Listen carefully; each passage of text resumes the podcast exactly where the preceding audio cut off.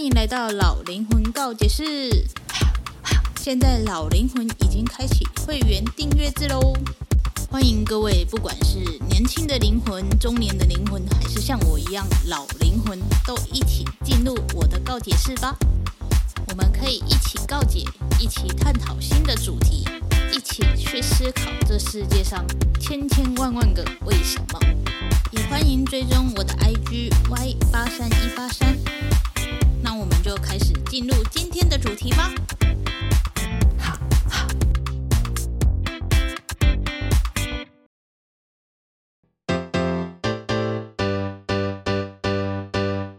嗨，欢迎回到老灵魂告解室。今天呢，想要来跟大家聊聊有生之年这个台湾戏剧。其实我蛮久没有看台湾戏剧了，因为我都比较喜欢看韩国戏剧的部分，所以台湾的戏剧通常都要看那种剧情啊，然后演员我才会去看这样。我记得上一部看的台剧好像是《不良执念清除师》这一部剧，然后呢，我看到有生之年的时候，我原本是想说，哎，它会不会是电影？我以真的原本以为就是电影。然后就有点开，发现它竟然是影集，想说那就看了吧，因为已经点开了，所以我就给他看下去了。这样，但是呢，因为我还没有看完，所以我没有办法很清楚的讲说整部剧到底在讲什么。我现在就只有看到第三集而已，所以我就想要来聊聊我这前三集看到的观点。首先呢，呃，男主角是吴康仁嘛，然后他就是演一个。在小琉球开店，然后结果倒掉的一个角色存在。那我第一个看到的观点就是呢，亚洲人呢其实很不允许自己的身边的人或者是每一个人去犯错或者是试错这件事情。其实我们每一个人来到这个地球上啊，就是每一天都在做选择，每一天都在试错嘛，对不对？所谓每一天都在试错，就是因为。我们要去找到我们最擅长的事情，我们的天赋。那在寻找天赋的过程中呢，肯定是会不断的试错，不断的去尝试，然后失败重来，尝试失败重来嘛。但是在亚洲的社会呢，对于这个尝试失败、尝试去做什么东西的时候，通常很不会被看好。亚洲人就是希望你就是。一个工作，然后稳稳的做一辈子，这就是亚洲人的习惯嘛。可能欧美那边也是这样，只是大部分的亚洲人都会比较着重在这个部分。通常亚洲的父母，他们不会跟你说你想做什么就做，而是跟你说你就应该做什么。这两个讲法差很多，其实会导致自己的小孩就是有自信跟没自信这件事情。如果是你想做什么就做，那是不是小孩对于去尝试新鲜的事物会比较愿意？但是很多呃亚洲父母呢，他们会对于小孩的天马行空会说一句：“你就乖乖读书就好，或者是不要想那些有的没的，对吧？”因为他们会觉得说。你就是好好念书，好好念书，你就可以得到一份好的工作，然后好的工作你就有一份收入，你就可以养活你自己。然后时间到的时候，你再去成家，这就是所谓亚洲人的人生 SOP 嘛，对不对？所以当吴康仁这个角色因为店倒掉而回家的时候，第一句话就是被发现是倒闭的时候，第一句话。被问的不是说哦，你还好吗？或者是说没关系啦，我们再努力就好，而是说那我的钱怎么办？或者是说你怎么这么没用？这种话，那身为小孩或者是身为当事人，你觉得他的心情会怎样？我的东西我没有好的成果，我已经够难过了，结果回去被家人发现，我还要被家人数落，这就是这个社会的运作啊！所以很多人就是。报喜不报忧啊，就像是我在公司发生了很多事情，我也不会想要跟家人讲啊，因为他们会觉得说一定是我大惊小怪啊，或者是一定是我哪里有做错。可是我们有做错吗？没有啊，我们还是很努力的在生活啊。但是他们就因为不是当事人，所以他们就会觉得说你就是没有用的这种，没有说出来，但是也能感受到他们有这种想法在。所以，当吴康仁就是喝酒醉，然后回到家的时候，他什么都不讲，他就只有说想你们了，所以回来。那当他被发现倒闭的时候，所有的人都用很同情的眼光看着他。然后他妈还说：“那我的一百万怎么办？”其实看到我也是蛮心疼的，就是会觉得说，身为一个当事人，假如说我是这一间店的老板，我因为做不下去，然后好一定得回家了，然后结果还被这样问的时候，那个无力感很重，就是真的是，我也想要知道我该怎么办啊，所以我回家想要休息一阵子，可是我面对这些质疑的声音。好像是在告诉我，我不应该回到这个家，我应该就是在外面饿死自己算了这这的这种感觉。所以你可以看到吴康仁其实是回去，像是见最后一面的感觉，然后去想要好好的道别家里的人的这种概念。这个是我第一个看到的观点，这在第一集里面。然后还有一个就是亚洲人呢，其实也不太允许自己的小孩有创新这件事情。当然，我说的不是全部的亚洲人都是这样，而是说大部分的亚洲人都这样。像是呃里面的高中生嘛，他在玩乐团，然后会被学校禁止说，你们玩乐团就是未来没有用啊，你们长大就是干嘛玩乐团什么的，反正就是在唱衰人家的意思。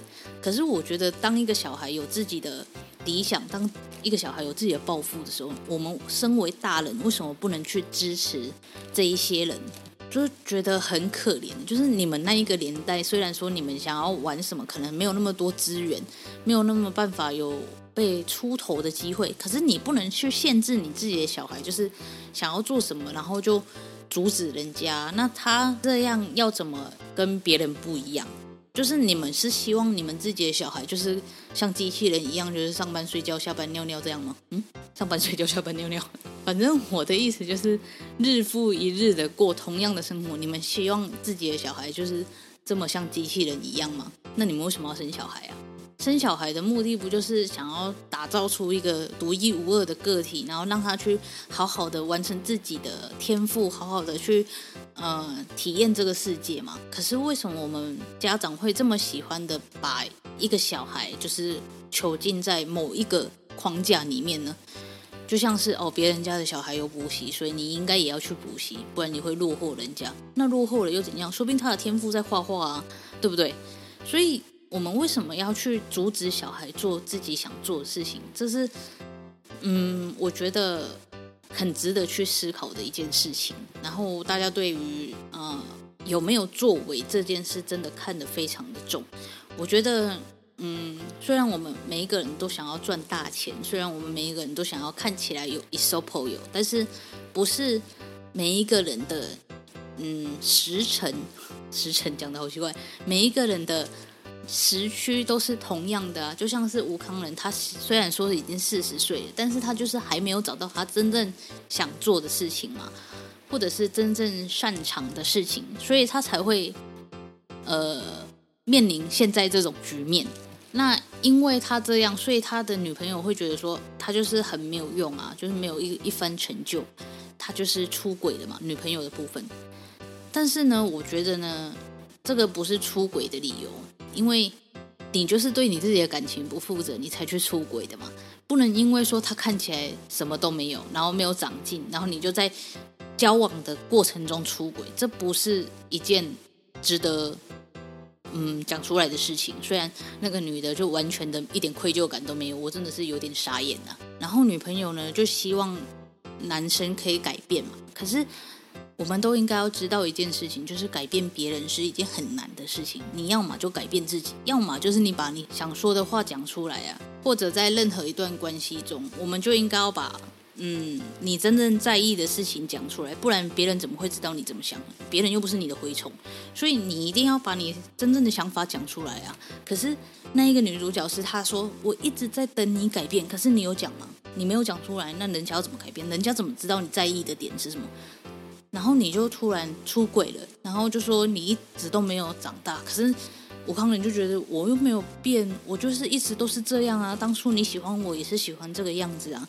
那你想要我变的话，你为什么不讲？你想要我成长的话，你有跟我沟通过吗？这都是没有的事情啊。然后就变成你可以合理出轨的理由吗？我觉得不是啊。所以我觉得每一个人其实都蛮自私的，都只想到自己。当然，我们每个人都要以我为主嘛。所以想到自己没有错，但是如果你真的想要另外一个人更好的话，就是需要沟通啊。但是你如果没有沟通的话，就让自己变成一个有出轨的人，我觉得你没有比较好啊。然后那一个女生也有说，吴慷仁有一个状态，就是他一直在做自己，然后一直不听别人讲话。我觉得做自己没有什么问题，因为我们每一个人都是独立的个体，所以你要做自己就做自己，但是你不能造成别人的困扰，这是我想讲的。但是吴康仁的状态就是他不听别人说的话，我觉得是有一点这么状态的，就是他一直觉得他自己过得很好，然后可能菜色都 OK，就是。尽管上面这么多评价，但他还是不愿意去面对这件事情，是值得去检讨的。所以他的店为什么会倒？其实有一部分也是因为他没有去正视这些问题。所以我觉得光第一集就有很多可以去检讨的地方。但是，呃，很显然吴康仁就是没有去检讨嘛，应该说角色就是没有去检讨，所以才会变成店倒掉。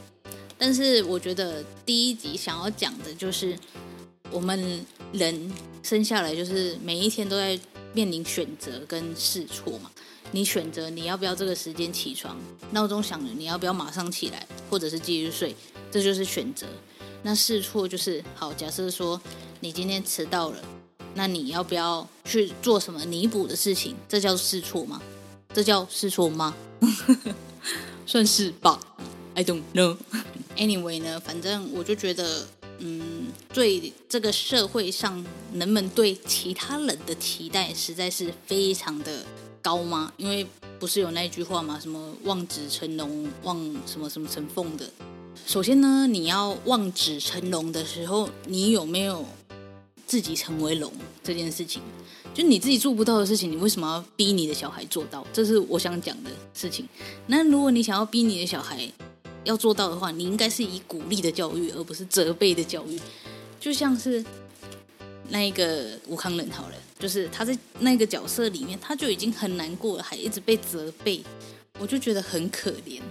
就像是我自己好了，我每次想要做什么的时候，因为他们就会觉得说，他们吃过的盐比我多，然后走过的路比我长，所以就会觉得说我想要做什么都不可能，就是先给我一个否定就对了。但是我想要的其实就是，你就跟我讲说，好，我支持你，没有关系，你就尝试看看，这样就好了啊。但是很多家长都不是这样，很多家长就是先否定嘛，你做不到的啦，啊，黑白赛啦，这种，你就会觉得信心很受创啊。就是为什么不行？你你懂现在这个世界的发展趋势吗？你不懂啊。可是你们在以。过去的模式在让你告诉我说啊，因为他们过去试过，所以不行，所以我现在也不行。奇怪，我不是你们的小孩吗？你们不是应该无条件支持我吗？但是不是诶，就是这个亚洲的运作方式，就是不会以鼓励式的，都是以责备式的。就假如说你今天考好八十五分、九十分好了，人家不会跟你讲说哦，你考得很棒诶，下次我们再努力一点，不会这样讲。会跟你讲说，你为什么只考八十五？为什么只考九十？为什么不能考一百？Excuse me，鼓励很难吗？在这个社会，鼓励很难吗？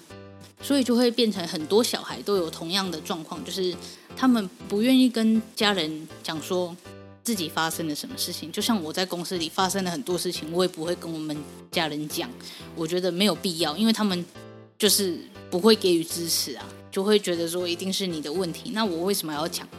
就是本来经历这些事情就已经有点难过了，然后他们又会因为听到了，然后就觉得说啊，肯定是你有问题啊，嗯啊，没关系啦，忍一忍就过去了，就会有这种的心态。那我就会觉得说，那我干嘛跟你讲？反正你们都觉得我忍一忍，或者是我的问题，那我就不用讲了。所以就会变成跟那个角色里面一样，就是报喜不报忧嘛。有可能连喜都不报，因为我像我现在自己做事情，我都不会跟他们讲说我到底在干嘛。反正他们只要我知道我还活着就好了。我就是现在这个状态，因为我会觉得你讲再多，他们也不懂。那讲了，他们可能还会否定，那干脆就不要讲好了。所以我其实蛮心疼吴慷仁那个角色的，是有在创业，然后嗯不被支持的这部分，因为我也是差不多是这样的状态，所以我觉得我们大家应该都要鼓励身边就是勇于做梦，然后勇于行动的人。他们愿意行动，其实就已经赢别人一大半了。所以我们应该要去鼓励他、支持他，尽管他现在是嗯试错的阶段，我们也应该要去 push 他。就算你不能 push 他，你也不要去以责怪的眼神或者是同情的眼神看着他，什么都不要做，就他想做什么就做什么。这样就足够了，没错，这就是我在第一集所看到的。我原本想说一次讲三集，但是我觉得讲一集就蛮多的。那下一集我们再讲第二集跟第三集好了，第二集、第三集可以一起讲。好，那我们就这样喽。这就是这一集老灵魂高级师了，我们下次见，拜拜。